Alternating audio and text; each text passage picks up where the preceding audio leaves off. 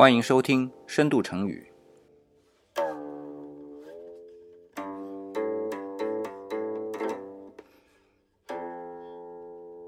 我是理想。啊，不知不觉啊，我们到了第十期了。那么今天这个分享的成语啊，叫“二旬九十”。啊，想到这个成语呢，其实是跟着上一周啊，我们分享的“二桃杀三士”，啊，都是二打头的嘛。想着啊，二打头的成语不多，那么啊，多讲一个吧。这个成语的故事啊，其实是讲节气的。什么节气呢？听我把故事讲完啊。呃，是说孔子的孙子啊，叫子思啊。孔子本来就姓子啊，在魏国呢生活，但是呢很潦倒，穿没得穿，吃呢也没得好好的吃，基本上就是四顿并一顿啊。那么他的同门师兄弟啊，田子方呢，看到他这副落魄的样子，心里就不好受。那田子方啊，这已经是齐国的丞相了啊。那么想啊，好坏是师兄弟一场，也得帮帮他。可是知道啊。子思呢，本领是有的，就是不愿意入朝为官。那天气快冷了，衣服没得穿，那冻坏身子总是看不过去的，对吧？水平那么高一人，你怎么办呢？这发愁啊，皱着眉头啊啥的。那仆人在旁边一看就知道，因为老仆人了嘛，就心里寻思着说，一定是想着子思了，就说啊，这样吧，主人，你把你想给子思的东西呢给我，我呢帮你送过去，应该啊，我能让他收下来。哎，田子方一听就问了：“你有什么办法呀？”仆人呢，嘿嘿一笑，他说：“哎，我有我的说辞啊，等我弄完了再说。”那么仆人就拿着田子方给他的那个白狐狸皮的大衣啊，就给送过去了。子思认识田子方的仆人呀，就说：“哎，你拿东西我不收啊，讲好的啊。”仆人说了：“哎，我家主人可是借给你这大衣啊，不是送的啊。不过呢，仆人话锋一转啊，说。”我家主人记性不好，借人借人家东西啊，老是忘记了。明年别还了啊！仆人很得意啊，觉得这事儿没问题啊，啊就把这大衣放下了，转身就走。啊，没想到子思就说了：“借别人东西就忘了，那和东西扔水沟里有啥不一样啊？我可不是那水沟啊！那啥，你就把那衣服拿回去哈。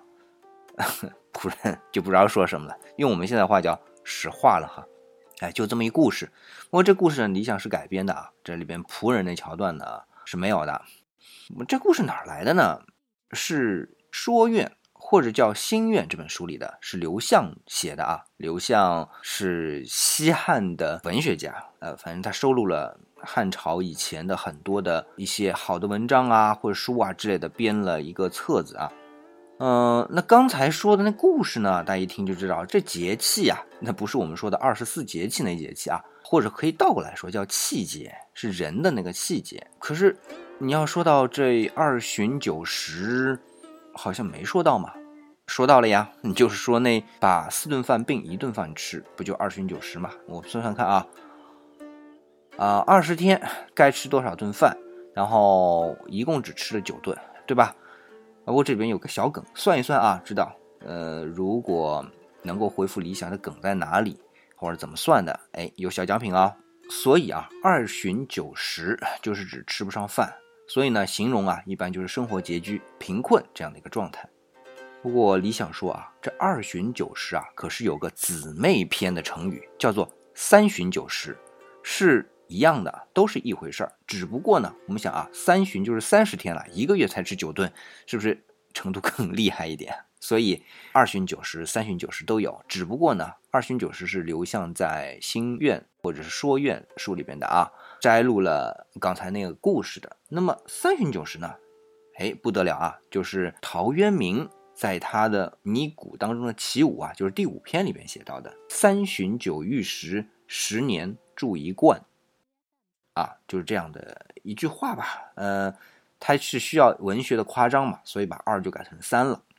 那么看理想的推文，或者是我们封面啊，是看到有另外一个西方的绘画，这不是东方的啊。虽然颜色看上去比较暗，还有点像我们中国古代的那种水墨画的感觉，放了很久嘛，颜色就灰灰的。这幅作品呢，叫做《贫穷的渔夫》，作者啊是皮维德·夏凡纳啊，我们一般就说夏凡纳啊。他是法国的象征主义的画家。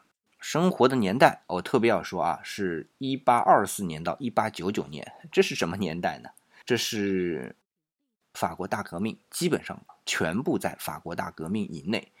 一八二四年呢，那时候刚好是波旁王朝的第二次复辟，然后呢，他又经历了什么七月革命啊、七月王朝啊、里昂工人起义，然后二月革命，法兰西第二共和国成立，然后六月革命，第一位民选的总统上台啊，然后呢？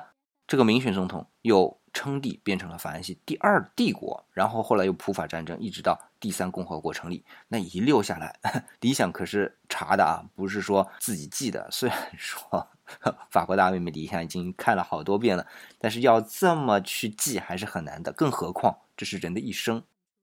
所以我们现在读历史书啊，说法国的大革命是波澜壮阔，可是对于一个法国人来说，也可以说波澜壮阔吧，不过得打引号啊。那么，这种波澜壮阔在帝王将相的身上呢，是起起伏伏，或者是贵胄，对吧？很高贵，或者呢就丧命了，砍头啊什么事儿的。但是对普通的法国人民来说啊，那都是一次次什么看到希望，而且隐隐的希望，然后又接着破灭了，这种很无助的感觉。而象征主义就是在这种气氛当中诞生出来的。夏凡纳的老师呢？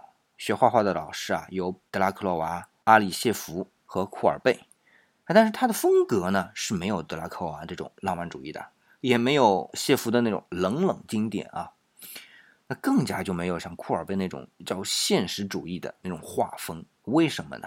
那么理想呢，其实对于法国这一段时期的绘画作品，更多的啊，就像库尔贝那种现实主义，或者说像德拉克洛娃那种浪漫主义的。或者呢，像安格尔那种啊，新古典主义的那种学院派，是稍微了解一点的。可是对于象征主义，其实有印象，但是不是很深入。